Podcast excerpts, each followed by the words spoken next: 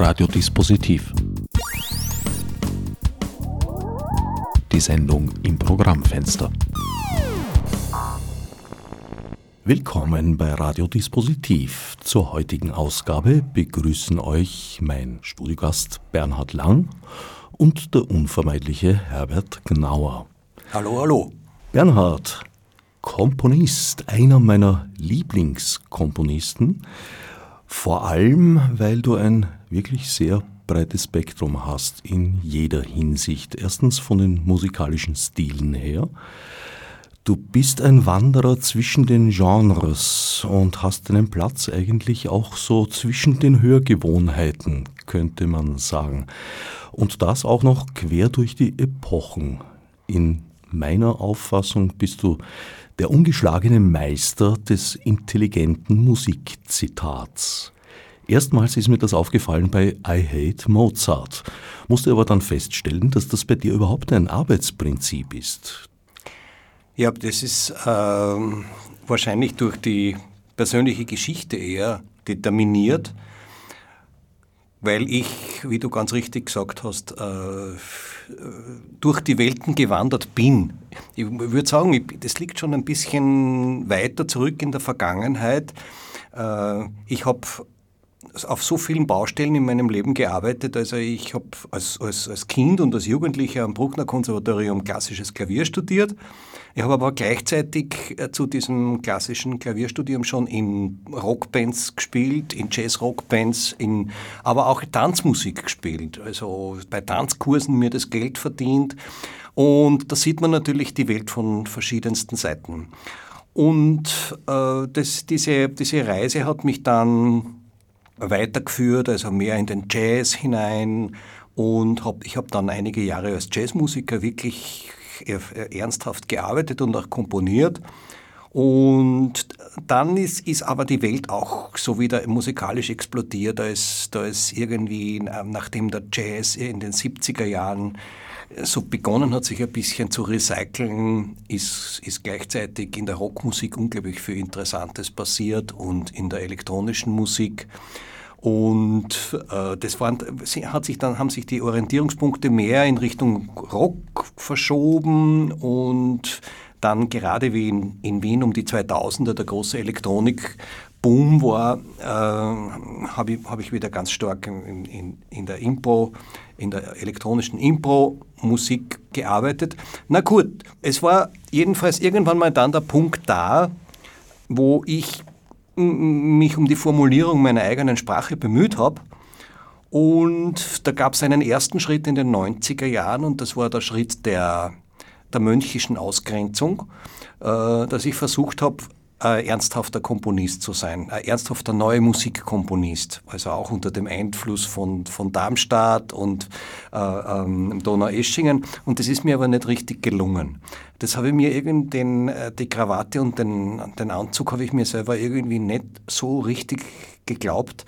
Und ich habe dann eigentlich bemerkt, dass das, dass das eine dumme Strategie ist, sich selbst nicht zuzulassen in seiner Gesamtheit und äh, damit ja auch die Welt zuzulassen in ihrer Gesamtheit und in ihrer Vielfalt. Und das, da war sicher für mich die Begegnung mit John Cage ganz ein, ein wichtiger Punkt. Ich war, war irgendwie ganz glücklich, wie ich gehört habe, dass John Cage in ACDC-Konzerte äh, gegangen ist und äh, er, er war auch in der Begegnung ein Mensch, der immer wieder darauf hingewiesen hat, dass dass es nicht um unsere Schrebergärten geht, sondern um, um den Zusammenhang der Erde in, in ökologischer und sozialer Sichtweise und um den Pluralismus, den Kontrapunkt des Unterschiedlichsten, der unterschiedlichen Dinge und das die große, ähm, was Jack Cage dann als anarchische Harmonie bezeichnet hat, der große Zusammenhalt des anarchischen Differenten. Und das hat bei mir, bei mir wieder eine große Wandlung eigentlich äh, ausgelöst und auch die Bereitschaft, wieder Dinge einfach zuzulassen, die in mir da waren, auf, eh, aufgrund der zitierten Geschichte und äh, die sich gemeldet haben, äh, die gesagt haben, ich will jetzt, das soll jetzt wieder raus und ob das jetzt eine, eine E-Gitarre war oder eine, eine elektronisch behandelte Violine oder was auch immer, also Dinge, die ich dann zuvor eine Zeit lang versucht habe, äh, nicht zu tun. Die habe ich aber an einem gewissen Punkt einfach wieder ins Werk hineinlassen. Und heute gibt es ein mehr oder weniger ein Anything Goes. Äh, alles, was in mir drinnen ist, zu dem stehe ich. Das ist Teil meiner Persönlichkeit, Teil meiner Geschichte. Das heißt, wenn jetzt so verschiedene Elemente in den Stücken zusammenfließen, dann ist es kein bewusstes Zusammensetzen im Sinn von Komponieren, also wirklich, dass ich jetzt denke, ich nehme jetzt einen Rockjazz und, und butter den auf den, auf den Klassik-Hamburger drauf und quetsche noch ein Elektronik-Gurkerl rein, sondern das ist, äh, das kommt eher beim Schreiben sozusagen als, als Resultat all der Kilometer, die ich schon hinter mir lassen habe. Und ist eigentlich, ich muss es ehrlich gestehen, wenig reflektiert mittlerweile, sondern kommt am Schreibtisch daher und ich tue das dann einfach. Also keine konstruierte Fusion im schlechten Sinn, sondern, naja, wir leben ja in einer Zeit, in der die Stile nebeneinander existieren, im Gegensatz zu früheren Epochen, wo es eher so war, dass sich ja, die europäische Welt vor allem an einer Stilrichtung abgearbeitet hat und das hat dann halt 200 Jahre gedauert, bis es meistens von Italien oder Frankreich ausgehend über den Kontinent gewandert ist. Und bei dir werden die Stile von einem Nebeneinander zu einem Miteinander gebracht oder bringen sich selber, wie du gerade gesagt hast. Das ist, ein Ideal, ist das Ideal sozusagen. Das ist das Ideal dieser zitierten anarchischen Harmonie. Wenn das funktioniert, äh, dann äh, bin ich glücklich. Am, am besten, wenn man es gar nicht bemerkt wenn sich das Stück einfach als solches darstellt und nachher kommt man vielleicht drauf, aha, da habe ich jetzt alles Mögliche drinnen gehört und das kommt ja von, von ganz, ganz vielen heterogenen und, und verschiedenen Seiten. Ich glaube, es ist immer die bewusste Inszenierung, die hinkt. Das muss mit einer Selbstverständlichkeit irgendwo daherkommen. Und ich würde sogar sagen, dass sich diese Trennung in stilistische Gruppierungen vor 20 Jahren ein bisschen aufgehoben hat. Also es war mehr die Tendenz, dass man, äh, ich kann mich noch erinnern, bei der äh, langen Nacht der neuen Klänge, dass der Fennes im Konzerthaus gespielt hat und der Friedrich Zerha im Publikum saß. Und äh, also diese Durchmischung der Szenen, die läuft wieder rückwärts jetzt. Es ist, es ist de facto so, dass wenn man die großen Festivals anschaut, dass äh, Projekte, die jetzt Improvisation äh, einschließen, meistens schon wieder an anderen Spielorten stattfinden, dass die meistens am, in der Peripherie stattfinden oder in einer Halle, in einer Industriehalle stattfinden. Und die geschriebene neue Musik findet dann ähm, im, im, im, Konzerthaus statt. Oder äh, es wird ein Projekt dann ins Burge und Bess sozusagen äh, verlagert, äh, weil es stilistisch und von der Herangehensweise eher, eher der Improvisation zuzuordnen ist oder der Elektronik zuzuordnen ist und das Streichquartett spielt im Konzerthaus. Und diese Durchmischung, die es da vor 20 Jahren gab, die hat man eigentlich wieder ein bisschen zurückgenommen. Und das kann man einfach konstatieren jetzt. Das ist, das ist eine Bewegung, das zieht sich durch alle europäischen Festivals im Grunde genommen durch. Und der Trick ist natürlich, weil ich, mein, Vater war Architekt und, und, für mich ist das einfach immer ein, ein, ein, ein ganz wichtiges Ding, dass der Ort und die architektonische Verortung von Dingen, die stattfinden, äh, auch soziale Kontexte schafft und auch Austausch schafft und Begegnungen schafft. Und äh, ich finde es zum Beispiel im Gegensatz zu diesen zitierten 2000er Jahren äh, ähm, auch interessant, dass die Publikumströme dann sich teilen, dass die äh, klassisch orientierten Menschen eben zum Streichquartettkonzert gehen und um 11 Uhr schlafen gehen und um 11 Uhr kommen dann ins Flex oder, oder ins Flug kommen dann diejenigen, die sich den Tipp 13 anhören. Und äh, die, das Ideal wäre natürlich für eine Person wie für mich, also der ich im Werk ja eigentlich das, das versuche, alles zusammenzuführen, dass das natürlich das gleiche Publikum beide Dinge hörte oder äh, äh, zumindest wahrnimmt, dass das, dass, das, dass das passiert. Also wieder diese, wieder diese Cage'sche Vision des Gleichzeitigen und der Synchronizität.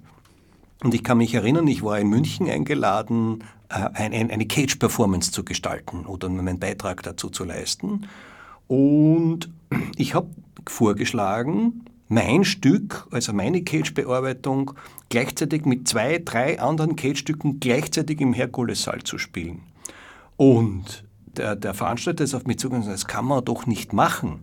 Und es war eigentlich schon, da habe ich schon gewusst, aha, es trennt sich alles wieder. Man spielt Cage jetzt wieder so im, im Konzertkontext, also Stück für Stück. Und diese ganze Vision dieses anarchischen Chaos und der Anarchic Harmony, also der, der, anarchischen Harmonie, geht schon wieder verloren. Das wird schon wieder sozusagen in separate äh, Nischen, Schienen und äh, Schubladen äh, eingeteilt, die natürlich leichter verkaufbar sind die leichter vermarktbar sind, die leichter verkaufbar sind. Und das ist, äh, sind sicher markttheoretische äh, Überlegungen, die da ins Spiel kommen. Die Kategorisierungen helfen zur Markenbildung quasi. Aber auf der anderen Seite gibt es doch auch abgesehen von dir einige Komponisten und Komponistinnen, die da so in, in Zwischenräumen sich bewegen und zum Beispiel in ausgeschriebenen Werken Improvisationsspielräume lassen, was ja auch eine ganz, ganz alte Tradition ist. Also in den Solo-Instrumentalkonzerten gibt es ja meistens Kadenzen, die eben genau diesen Raum freigehalten haben. Also ich habe, äh, äh, habe einen sehr, sehr netten Freundes- und Freundinnenkreis da, die da in, in, in dieser Richtung äh, tätig sind. Und wenn man jetzt ganz große Wiener Namen zitiert, wie den Wolfgang Mitterer, äh, das sind Leute, für die das selbstverständlich ist und die, die äh, seit Jahrzehnten eigentlich äh, damit so umgehen. Und äh, wenn man zum Beispiel an Bert Fuhrer denkt, der, der aus der Improvisationsszene herauskommt und äh, auch immer wieder offene Strukturen in seinem Werk verwendet hat. Also Bert Fuhrer hat ja wirklich als Improvisator äh, mit dem Wolfgang Reisinger äh, begonnen oder auch zum Beispiel Peter Ablinger, der, der äh, in, in Linz in, im Jazzrock-Bereich seine Karriere angefangen hat und ein ganz also einer der besten Improvisationsmusiker war, die ich je kennengelernt habe. Also am, am Klavier, ein Virtuose des Improvisierens am, am, Klavier. Also da bin ich sicher keine Einzelerscheinung, wenn man das in, in einem bisschen weiteren Kontext sieht. Und äh, dieses, dieses Öffnen de, der Textur zu freieren Deutungen und freieren Improvisationen, äh, das, das ist eigentlich, verbindet sehr viele Künstler und Künstlerinnen heute, die, mit denen ich auch größtenteils befreundet bin. Ja, tut mir eigentlich sogar weh zu hören, wenn du sagst, dass das wieder zurück geht. Weil da denke ich mir, ja, auch diese endlich mal wieder überwunden geglaubte Grenze zwischen der sogenannten E- und U-Musik könnte ins Wanken kommen. Naja, die wird dann wahrscheinlich auch wieder schärfer gezogen. Ah, das ist, äh, die Kunst ist immer eine Reflexion der, der gesellschaftlichen äh, Entwicklung und Bewegung.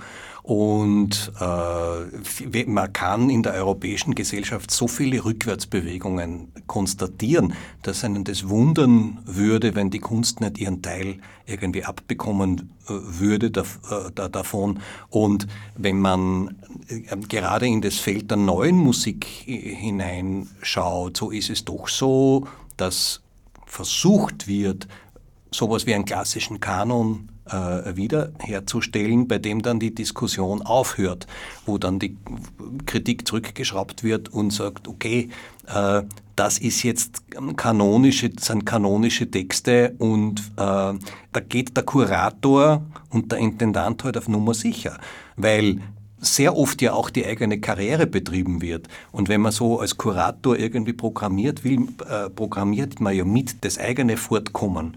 Und da gibt's eben, äh, ich, ich, sehe das wirklich als eine politische Reaktion, sowas wie eine, einen neuen Klassizismus und eine neue Reaktion im Bereich der sogenannten neuen Musik. Der Begriff an sich schon zu relativieren, weil in der neuen Musik denken die wenigsten Menschen über das Neue nach sondern da gibt es da gibt's wirklich, ich, ich würde fast sagen, reaktionäre Gegenbewegungen mittlerweile. Und warum sollte es hier anders sein als anderswo auch? Und, und das überrascht jetzt nicht, nicht wirklich, aber das kann man durchaus so konstatieren. Also das ist einerseits die doch in unserer Zeit fortschreitende, leider wieder fortschreitende gesellschaftliche Spaltung und Polarisierung, die sich hier in der Kunst abbildet und andererseits aber auch den Wunsch nach Sicherheit hast du da durchscheinen lassen. Absolut. Also das, das ist, äh, wenn man heute ein Improvisationskonzert äh, gestaltet, dann geht man Risiko ein. Und äh, das ist genauso, was die Beauftragung neuer Werke anbelangt. Ein Intendant eines, eines Wiener äh, Musiktheaterhauses geht ein Risiko ein, wenn er ein neues Werk beauftragt. Und diese Risikofreudigkeit ist nicht unbedingt im Steigen. Also das ist, das ist etwas, äh, äh ich kann zwei, drei Produktionen, österreichische Produktionen zitieren, die über zehn Jahre gebraucht haben, bis sie auf Schiene gekommen sind.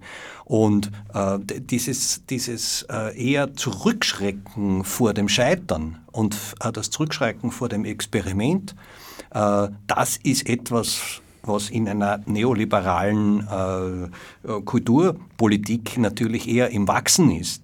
Dass man auf vertraute Dinge setzt, dass man Dinge einkauft, die schon irgendwo funktioniert haben und äh, weniger jetzt Geld, äh, eigenes Fortkommen und was immer riskiert und auf ein neues, unbekanntes Pferd setzt. Und äh, das, das, führt auch dazu, warum es in den letzten Jahren wenig äh, neue äh, große Werkbeauftragungen in Österreich gegeben hat. Also mich äh, fragen oft Leute, die sagen, ja, bei euch geht es ja so gut und äh, ihr macht ja so viele neue Stücke und so weiter. Und ich gesagt, das stimmt einfach nicht. Und wenn man äh, gerade jetzt im Bereich Musiktheater so Bilanz zieht, dann gibt es den Newcomer Klagenfurt, jetzt das, das Haus, das jetzt äh, für kurze Zeit neue Stücke produziert hat. Und die Situation in der Staatsoper kennen wir ja bestens. No, noch nicht, da ändert sich ja Ja, da ändert sich ja gerade was. Aber wir kennen, reden wir über die Vergangenheit und äh, die kennen wir. Die Vergangenheit haben wir ja kennengelernt und äh, das Gleiche gilt fürs Theater an der Wien. Und äh, da ist Österreich als, als Land des Neuen, als, als mutiges, mutig in die äh, Zukunft blickend, ja nicht unbedingt an erster Stelle jetzt. Wobei man dem scheidenden Staatsoperndirektor Mayer, der Ringmeier, äh, ja zugutehalten muss, dass er jetzt gegen Ende seiner Direktionszeit sogar zwei Kompositionsaufträge vergeben hat, wovon mir einer auch sehr gut gefallen hat. Beim anderen habe ich es bedauert, dass er nicht dir erteilt wurde. Ähm, ich würde sagen, das ist ein Verdienst, wenn man jetzt das, das historisch aufrollt. Wir dürfen ja also die äh, Mortuis nihil nisi bonum, aber wir dürfen ja jetzt schon sagen, diese Opernaufträge sind zumindest nach meiner Deutung äh, aufgrund des äh, äh, Falterartikels von Sven Hartberger zustande gekommen, der Mayer attackierte auf zwei Seiten, dass er seinem Auftrag als Staatsoperndirektor nicht nachkäme, weil es seine äh, gesetzliche Verpflichtung wäre, neue Opern in der Staatsoper aufzuführen und zu betreuen. Und da kam es in kurzer Folge darauf zur äh, Vergabe von mehreren neuen Aufträgen durch Mayer. Äh, aber ich glaube, der Motor war Sven Hartberger. Das ist meine volle Überzeugung, äh, weil die Vorstellung, was Unrechtmäßiges getan zu haben oder etwas unterlassen zu haben, dann doch dem Direktor verdächtig war. Und da gab es, glaube ich, unmittelbar nachher drei oder vier Aufträge. Uh, whatever, alles schon vorbei. Es geht wirklich nur darum, was jetzt in Zukunft passieren wird. Und da wünschte ich mir, also wirklich ein, ein, ein, äh, eine Fortsetzung der Tradition, wie es in, in Wien in den 10er und 20er Jahren äh, der Fall war, wo wirklich die Wiener Intelligenzia und die, die Kultur Haute Volée wirklich in, in die Zukunft geschaut hat und wirklich Science Fiction äh, programmiert hat und, und Grenzen überschritten hat und in der, in der Psychoanalyse, in der Philosophie, in der Musik äh, in der Entwicklung der musikalischen Technik, da gab es Mut. Da gab es wirklich sowas wie ein, einen Mut zum Experiment und einen Mut zur Unsicherheit. Ja, generell ist die Zwischenkriegszeit die spannendste Epoche in der Wiener Stadtgeschichte aus meiner Sicht. Kulturell, wissenschaftlich, auf ganz, ganz vielen Gebieten. Ob Mayers Nachfolger Bogdan Roscic diese Linie weiterführen wird mit zeitgenössischer Musik, wage ich eher zu bezweifeln. Ich glaube, er wird sich auch nicht unbedingt von Sven Hartberger dabei sehr beeinflussen lassen. Vielleicht eher der Gürtelmeier in der Volksoper. Äh, da kann man jetzt nur spekulieren, aber ich würde, den, würde die Hoffnung nicht äh, gleich äh, verlieren. Also ich, ich, ähm, ich würde das an der Programmierung ablesen wollen. Ich sage, okay, ähm, wenn Roscic jetzt wirklich da eine, eine, eine neue Ära einleitet, vielleicht gibt es was Neues. Vielleicht gibt es diesen Impuls. Äh, ich würde es jetzt nicht auf gut wienerisch negativ gleich äh, äh, vorher negativ prognostizieren. Ich würde mal sagen, schauen wir mal. Auf, auf Wienerisch, man, man erfährt es dann eh relativ bald. Und es ist natürlich die Staatsoper ein bisschen verlorenes Territorium, weil, dieser, weil hier Tourismus und Kulturpolitik eben so eng miteinander verknüpft sind und das ist eigentlich ein Desaster. Das, sozusagen, dass, dass, dass wirklich die, die Sitzplätze, die, der Verkauf der Sitzplätze über die Inhalte äh, verfügt und äh, dass, dass, dass es eigentlich egal ist, was da drinnen gespielt wird. Äh, das Niveau wird ohne Zweifel extrem hoch bleiben, aber inhaltlich wird das äh, möglicherweise eine, eine reine Repetitionsmühle, die äh, Touristenströme bedient. Und ich habe das teilweise in Dresden, an der Dresdner der Oper schon, schon so wahrgenommen, dass die Leute reingehen, um das Opernhaus anzuschauen und dann, wenn, wenn Richard Strauss 40 Minuten dauert, lesen die nach 10 Minuten schon Programmheft oder Handy. Und das, das Gleiche ist in der Elbphilharmonie, wo, wo Liebenseiter gesagt hat, also das Haus ist auf Jahre ausverkauft, aber es ist egal, was er spielt. Und das ist ein bisschen ein, ein Abkuppeln der, der Wirtschaft vom, vom künstlerischen Inhalt und das sind keine guten Entwicklungen, würde ich mal sagen. Das ist, das ist äh, ich vergleiche ich vergleich die Österreicher dann ganz gern mit den Ägyptern, die vor einigen tausend Jahren mal Pyramiden gebaut haben und jetzt die an die äh, Touristen verkaufen und äh, in, der, in der Neuproduktion jetzt nicht unbedingt ganz vorne sind, würde ich jetzt vorsichtig einmal ausdrücken. Und das, das könnte sein, dass die Österreicher in, in, in Zukunft so ihre Pyramiden äh, verkaufen und, und ein bisschen, selbst ein bisschen barfüßig dastehen. Ja, vor allem, soweit ich äh, informiert bin, will Roscic ja nicht nur unbedingt die eigenen Pyramiden verkaufen, sondern sehr viel auf Co-Produktionen mit anderen Häusern setzen. Und da bin ich mir auch nicht ganz sicher, ob das eine kluge Taktik ist in Zeiten, wo die großen Opernhäuser eigentlich alle auch durch Live-Webstreams präsent sind, sich sozusagen austauschbar und verwechselbar zu machen, indem man Inszenierungen übernimmt mit dem oftmals gehörten Argument der Einsparungsmaßnahmen, das auf den zweiten Blick aber überhaupt nicht stimmt. Also dem würde ich wirklich widersprechen dem würde ich jetzt diametral widersprechen. Ich denke, dass die, der Plan, ich habe von dem noch nicht gehört, ich höre es jetzt gerade von dir, aber der Plan, jede Produktion auf Koproduktion aufzubauen, exzellent ist. Und zwar aus mehreren Gründen. Äh, es vervielfältigen sich die Produktionsbudgets, die Auftragshonorare einerseits. Das ist mal eine, eine objektive äh, Verbesserung der Startbedingungen einer Produktion. Und das Zweite ist, es ist verhindert die dreimalige Einzelaufführung eines Werks und hilft extrem der Verbreitung. Und wir haben einen unglaublichen Legitimationsdruck, wenn wir heute ein, äh, ein, ein neues Musiktheaterwerk in Auftrag geben und äh, eineinhalb Millionen Euro dafür kalkulieren und das zweimal spielen vor möglicherweise insgesamt 2000 Menschen. Dann kann man sich ungefähr die Pro-Kopf-Kosten über den Daumen ausrichten. Und das verändert sich ganz, ganz stark im Fall der Komproduktion, wo man plötzlich, ich habe mit, mit Koproduktionen plötzlich vor 20.000 Leuten gespielt.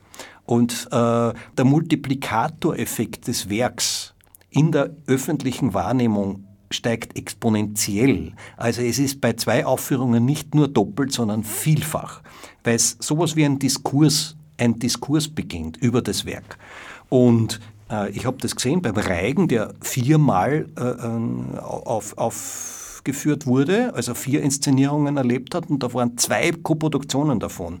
Und das hat dem Werk nur geholfen und natürlich auch die, die ähm, Publikumsströme vervielfacht. Und die große Gefahr ist es, ein so aufwendiges neues Werk dann zweimal an einem Ort irgendwo versacken zu lassen. Und das, das ist wirklich destruktiv. Darum glaube ich an die Koproduktion. Und ich bin ganz, ganz glücklich, wenn, wenn ich heute mit Partnern arbeite, die sofort ans Rausgehen denken, ans, ans Koproduzieren denken. Und äh, es geht im Grunde genommen allen besser dadurch, weil bei den Koproduktionskosten übernimmt ja dann der andere Partner zum Beispiel das Kompositionshonorar. Das heißt, das Kompositionshonorar ist schon einmal, fängt schon einmal auf einem anderen Level an. Und äh, das reicht jetzt über viele, viele Details und manchmal ist es fast, würde ich es eher als ein Versäumnis des Hauses bezeichnen, mit dem Werk nicht rauszugehen und also nicht in die, in die Breite irgendwie zu gehen, wenn man überlegt, äh, eine Puccini-Oper wurde nach dem Erscheinen an 150 Häusern gespielt.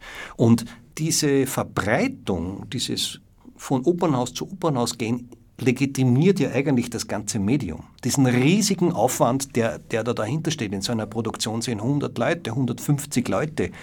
Und es legitimiert diese Arbeit und vor allem, was ganz, ganz wichtig ist, es löst, wie ich schon zuerst gesagt habe, den Diskurs aus, einen europaweiten Diskurs. Und das macht ja erst die, dieses Geschäft der Interpretation interessant.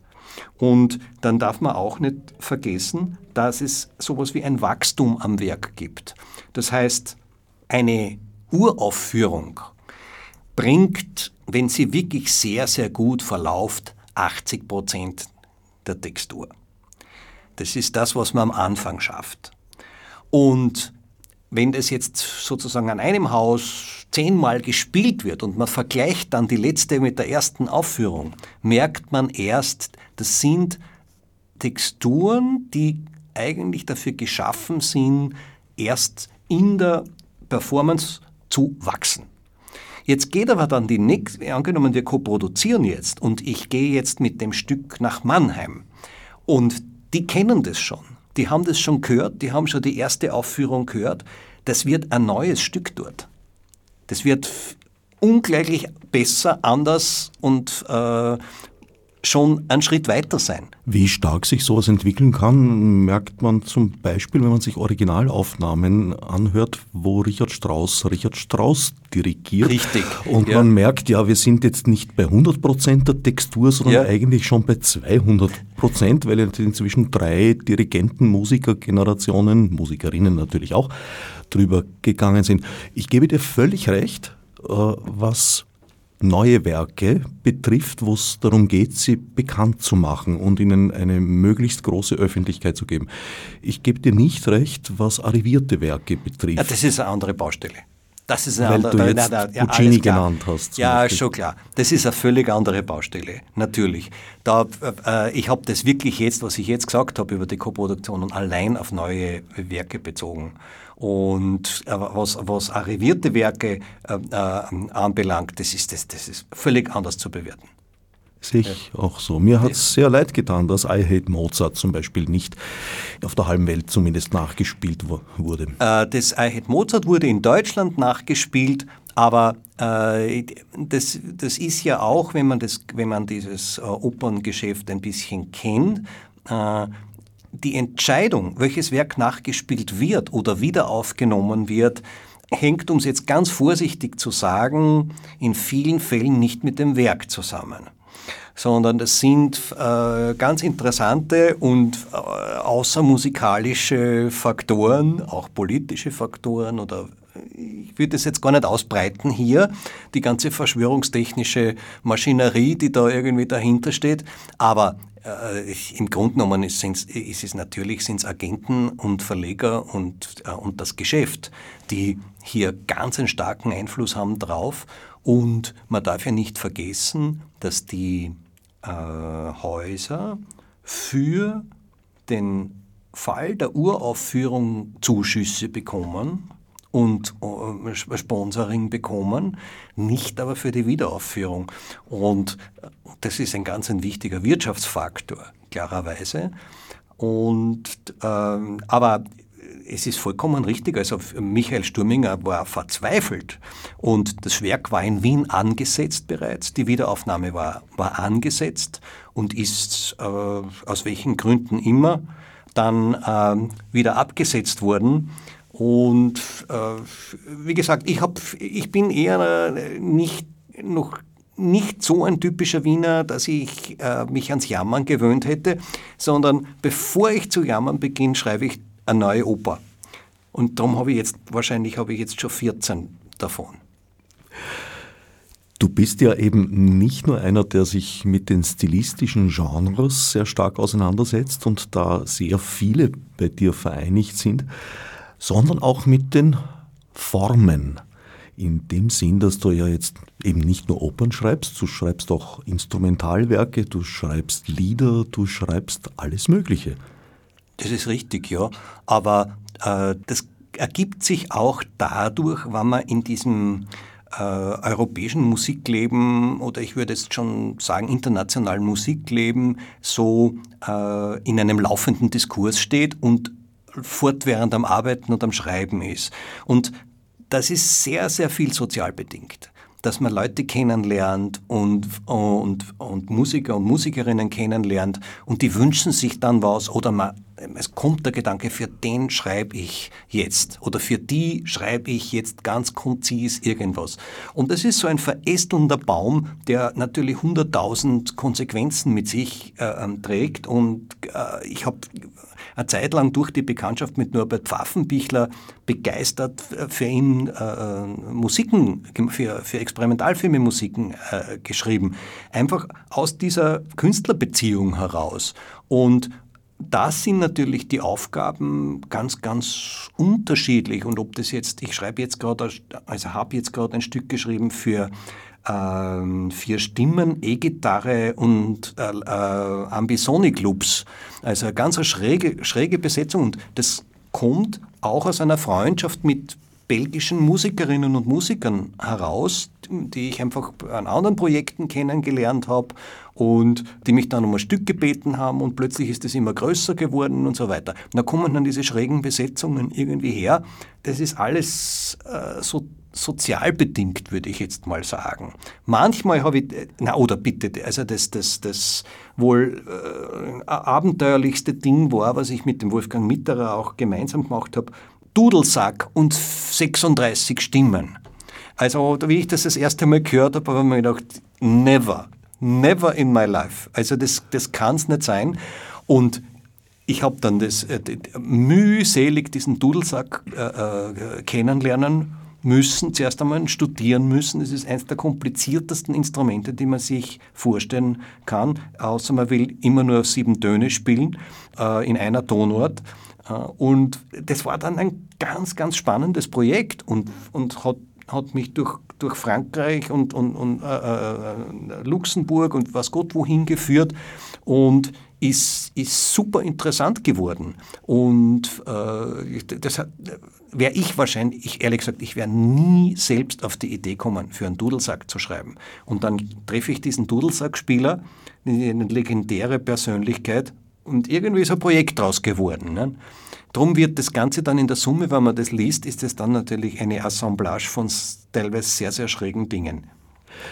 Das ist ja auch eine Art Revival eigentlich, der Dudelsack. Man denkt da oft, das ist so eine schottische äh, Lokalgeschichte. Nein, weit gefehlt. Der Dudelsack war auch in unseren Breiten stark verbreitet, natürlich. Man denke nur an den lieben Augustin, der ja immer mit einem solchen dargestellt wird. Was macht den Dudelsack so kompliziert? Die Limitation. wenn man ein Stück jetzt schreibt, das, wie gesagt, nur auf einem Ton in einer Tonart auf einem Grundton basiert, dann ist es wahrscheinlich das beste Instrument der Welt, also einen Ton zu spielen. Wenn man jetzt aber ein 30-Minuten-Stück komponiert und will nicht ein Eintonstück schreiben, à la Chelsea oder wie das andere Komponisten machen, sondern jetzt die Tonarten wechseln oder chromatische Töne schreiben und so weiter, dann muss man über den Schatten des Instruments springen.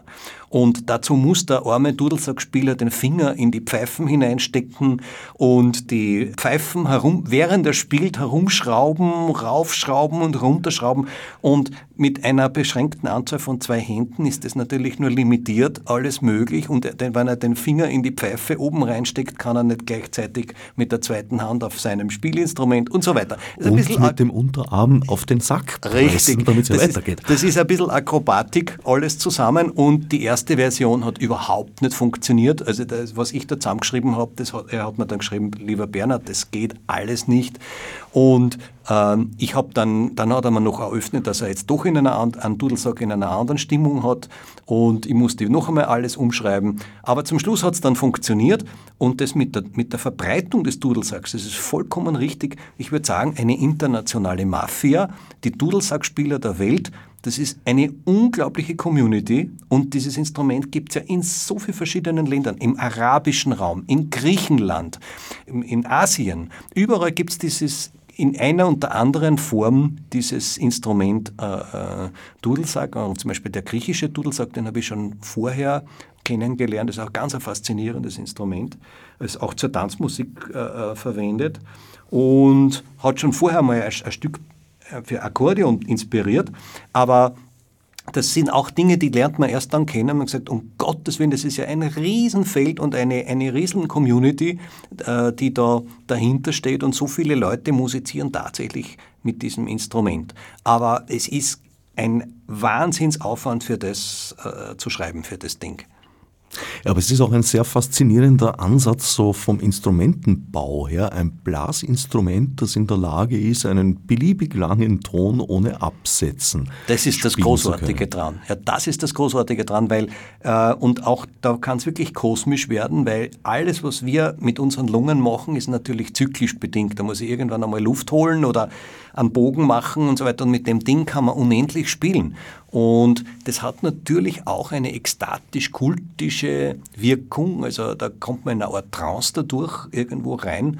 Und äh, mir war das dann mit der Kombination mit, der, mit den Stimmen, das war dann plötzlich ganz logisch. Ich habe gesagt, okay, das ist die unendliche Lunge und die, die stelle jetzt diesen 36 Einzelatmern irgendwo entgegen. Und das, das, hat, das war sehr, sehr spannend, was dann daraus rausgekommen ist. Man bläst praktisch in einen Zwischenspeicher. Das ist die genau. Verwandtschaft. Genau, gebuffertes, gebuffertes Atmen, so ist das sozusagen. Ja. Also ähnlich, was, was die Backen eines zirkularatmenden Saxophonisten machen. Ja, nur können das nur sehr, sehr wenige und auch das nicht in allen Lagen und Situationen. Also das innerhalb richtig, von ja, ja. Spielfiguren ist das hm, ziemlich schwierig. Aber das, es gibt auch die Meister, ne? den Evans Parker und, und, und solche Leute, die dann stundenlang zirkulieren und, und äh, solieren dazu. Ja? Und ich denke mir, es ist auch bei manchen Blasinstrumenten fast unmöglich. Also bei Kesselmundstück kann ich mir das eigentlich nicht vorstellen. Äh, geht auch. Geht auch? Geht auch. Ja, ja, ja, ja. ja. Es geht. Ich habe hab schon Leute kennengelernt, die das auch kennen dort. Ja. Trompeter? Ja, Trompeter. Trompe ja, ja, ja, ja, ja. Das gibt es wirklich. Interessant. Allerdings der Kopf wird sehr rot und die Backen äh, scheinen zu platzen, wenn man, wenn man das sieht. Äh, aber es geht. Es geht wirklich, ja. Gibt es eigentlich sowas wie eine wechseltönige Trompete, wo man auch saugen kann, um Atem zu holen? So ähnlich wie bei der Harmonika? Nein, das, das kenne ich nicht. Also es gibt natürlich die Spieltechnik des In Inhalando auf der Trompete, aber das ist dann eher so ein Grunzen und Schmatzen, was da rauskommt. Also weniger, weniger jetzt ein, ein, ein dem Ausatmen gleichwertiger Ton, sondern es ist eher ein Instrumentaleffekt geräuschhaft. Ja, ja, war auch nicht ganz ernst gemeint, weil wo sollte die Luftsäule dann entstehen? Ne, Im Hals- Eben, und Lungenbereich ja, des Spielers. Ja, nein, aber es gibt tatsächlich in der neuen Musik gibt es das. Also durchs Instrument einatmen, das, das, ist, das gibt es als Technik. Ja. ja, da wird ja auch geklopft und alles Mögliche. Das ist, alles ist möglich, ja. Getrieben damit. Du hast vorher durchblicken lassen, dass du beim Komponieren eigentlich zumindest ein Stück weit, keine Konzepte verfolgst. Das kann ich mir jetzt bei einer so komplexen Musik, wie du sie schreibst, eigentlich gar nicht vorstellen. Äh, ich würde sagen, die, Kon die Konzepte kommen vorher.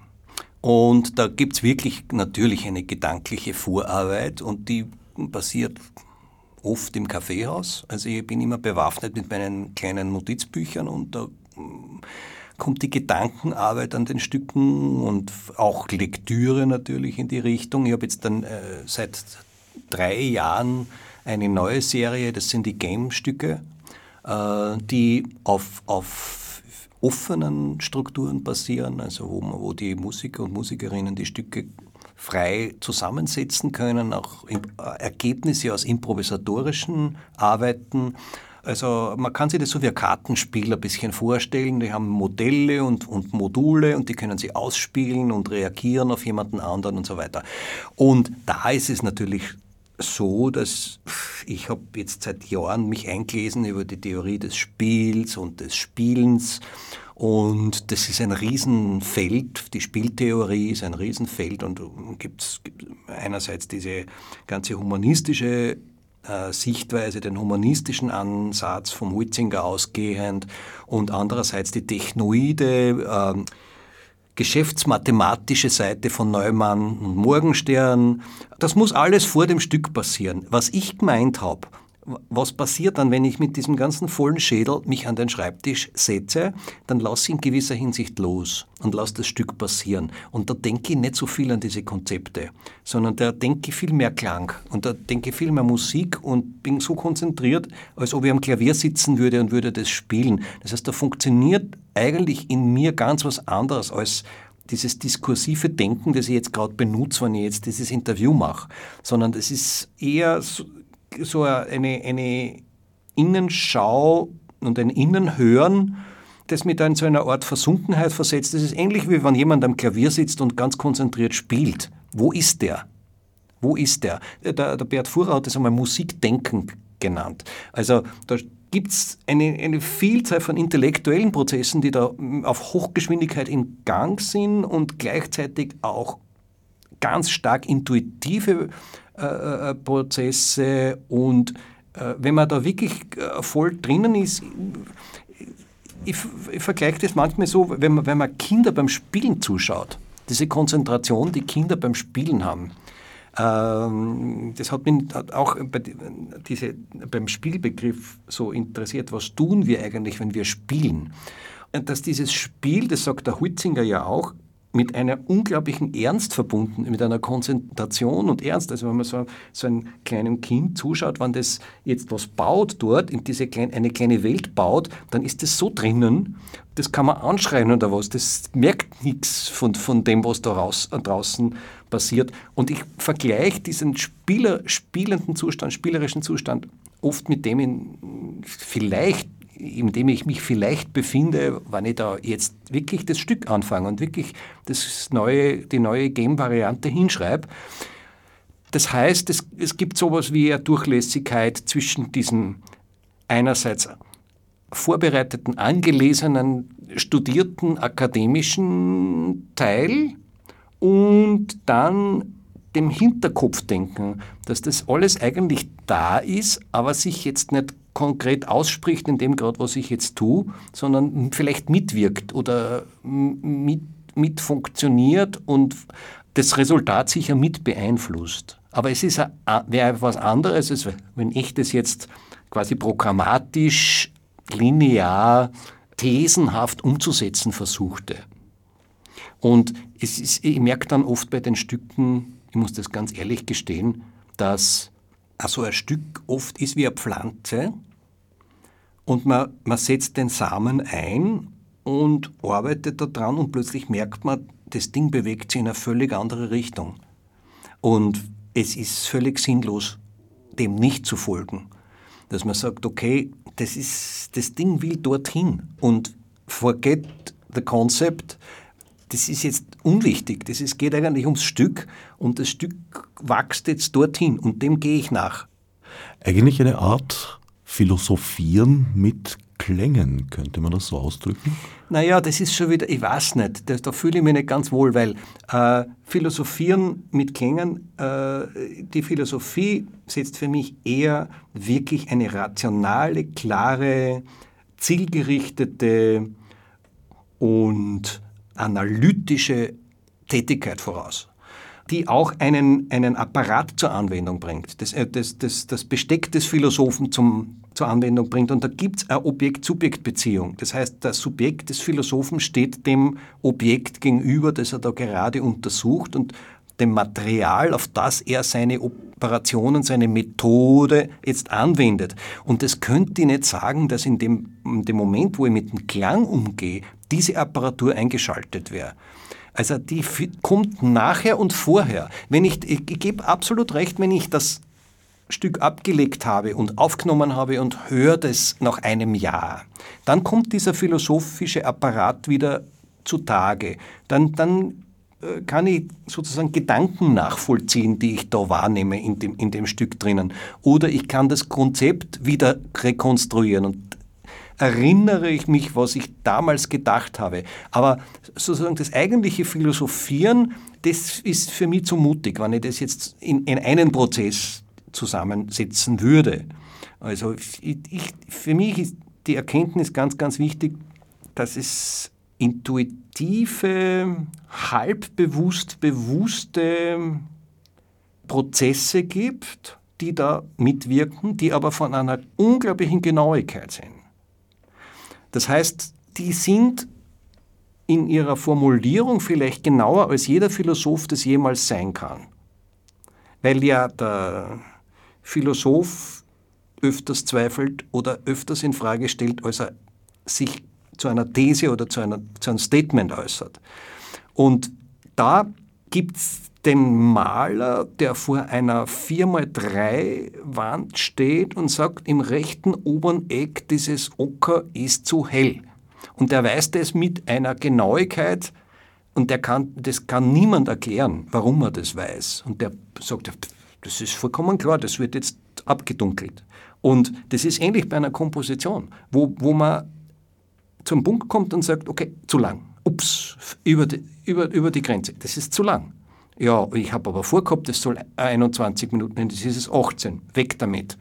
Ich spüre ganz genau, es ist Schluss. Da ist jetzt Schluss. Das, das ist alles Fehler. Was da jetzt weiterläuft, das ist alles ein Fehler. Und das sind so Evidenzen, die hat man als, als Philosoph nie im Grunde genommen. Die, der, der, Philosoph würde sich eher bemühen, die Evidenzen zu vernichten oder, oder in Frage zu stellen oder, oder in, eine neue, in eine neue Richtung zu führen. Und das gibt es aber beim Komponieren, diese, diese, diese Form von Sicherheit, dass man sagt, okay, so muss das jetzt sein. Und das ist wahrscheinlich von der, von der Neurophysiologie und, und äh, der Psyche so wenig erforscht, dieses ganze, dieses ganze Funktionieren, diese Emergenzen, die da auftreten im, im, im Kompositionsvorgang, das ist, hat immer noch was ganz Rätselhaftes und, und ja, auch wieder Faszinierendes. Wobei du dir ja neben dem kompositorischen, kompositionstechnischen Rüstzeug ja durchaus auch das Philosophische angeeignet hast. Du hast ja auch Philosophie und Germanistik studiert. Ja, das ist sehr, sehr lange her, aber es ist richtig. Also ich habe diese Studien eigentlich Zeit meines Lebens immer so fortgesetzt und äh, Philosophie hat mich immer wahnsinnig interessiert. Das ist aber ein bisschen eine eine Parallelschiene, die mir dann sehr, sehr äh, viel nützt, wenn ich Interviews geben muss oder wenn ich Texte schreiben äh, soll über meine eigenen Stücke, dann ist das sehr, sehr praktisch. Und das Literaturstudium ist, ist, mir natürlich ganz besonders am Musiktheater zugute gekommen. Also wo man mit Text und Musik arbeitet, da ist es wirklich gut, ein reflektiertes Verhältnis zum Text und Literaturkenntnis zu haben. Aber ich habe zeitweise das schon überschätzt gehabt. Ich bin dann irgendwie draufgekommen, also die Musik passiert dann doch wieder woanders, also in anderen Bereichen und ich merke genau, wenn meine Stücke gut funktionieren, dann kommen die teilweise also mehr aus der Bauchregion als aus der Kopfregion und ich benutze den Kopf dann für die Arbeit am Computer für das, für das Erstellen der Partitur und für die Instrumentation und für solche Dinge. Aber die erste Schrift, wie ich das nenne, und die passiert wirklich mit, mit, mit Tinte am Papier in der Skizze, das ist wirklich äh, im besten Fall automatisches Schreiben. Also etwas, was wirklich so im Fluss und aus dem improvisierenden äh, heraus entsteht. Also mit hohem limbischen Anteil. So mit hohem limbischen Anteil, ja, ja, genau. Äh, wobei das ganz, ganz wichtig ist, dass die Feder leicht übers Papier gleitet. Also, dass ich nicht kratze und kritzle mit, mit schwerem Druck, sondern dass die Feder immer fließt. Das ist wirklich ganz wichtig, dass das ganz leicht, dass sie die ganz leicht übers Papier, widerstandslos übers Papier ziehen lässt, dass ich die Geschwindigkeit aufrechterhalten kann. Das ist ja auch bei einigen der klassischen oder man sagt halt jetzt so klassische Musik, alles was vor 1900 war ungefähr.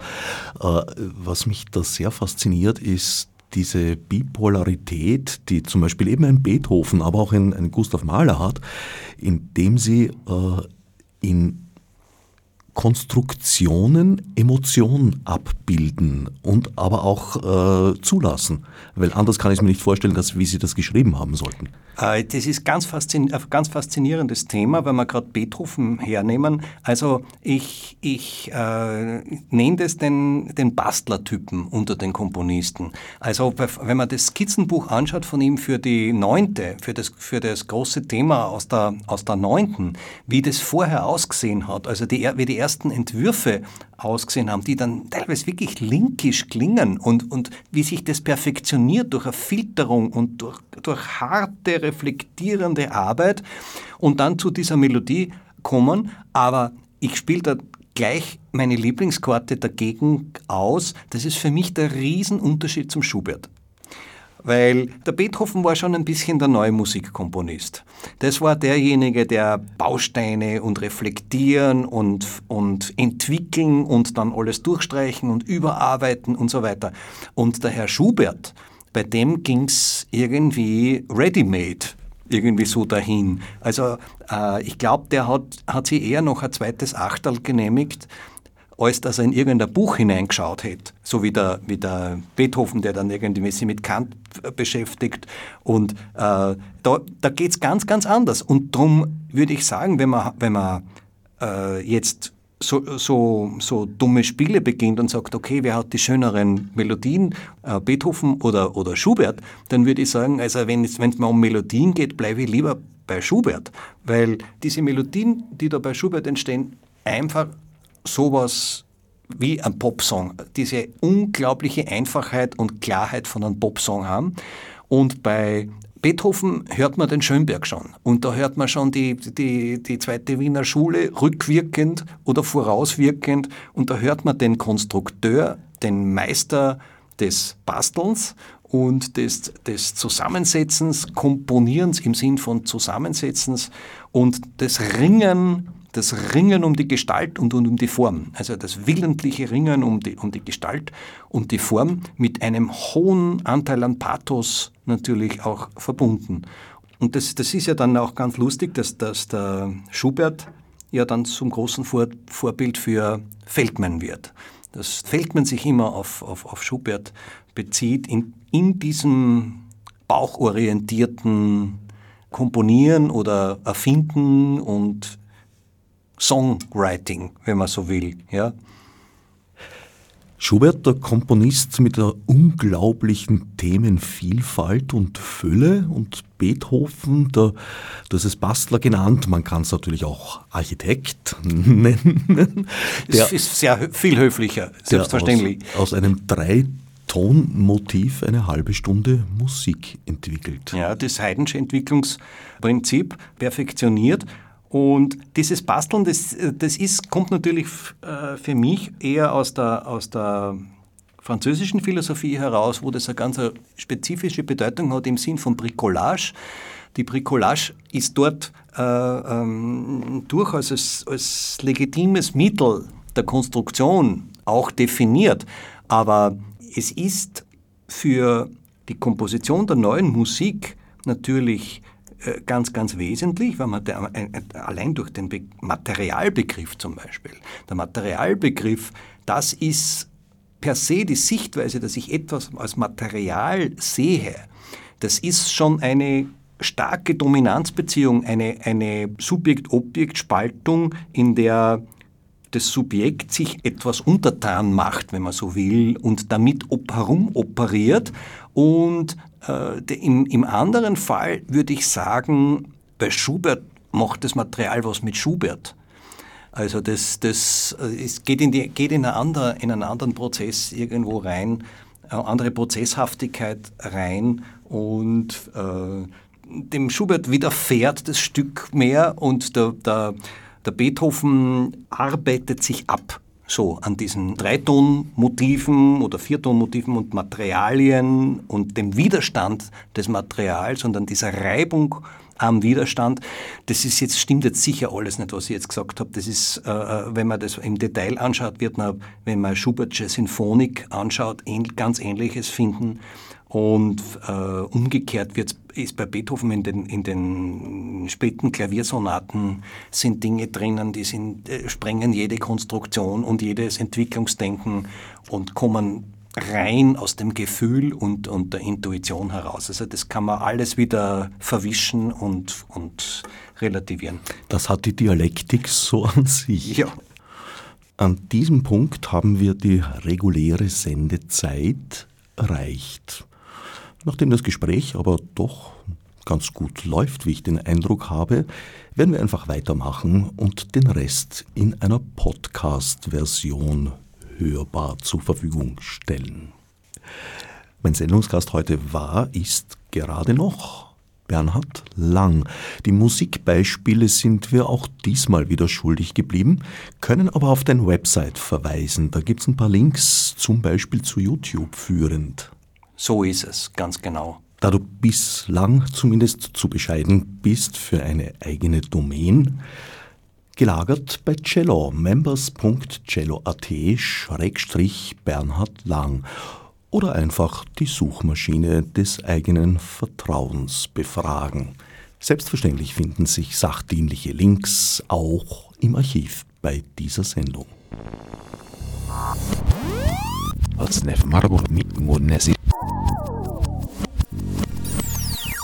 Fichte subsidiar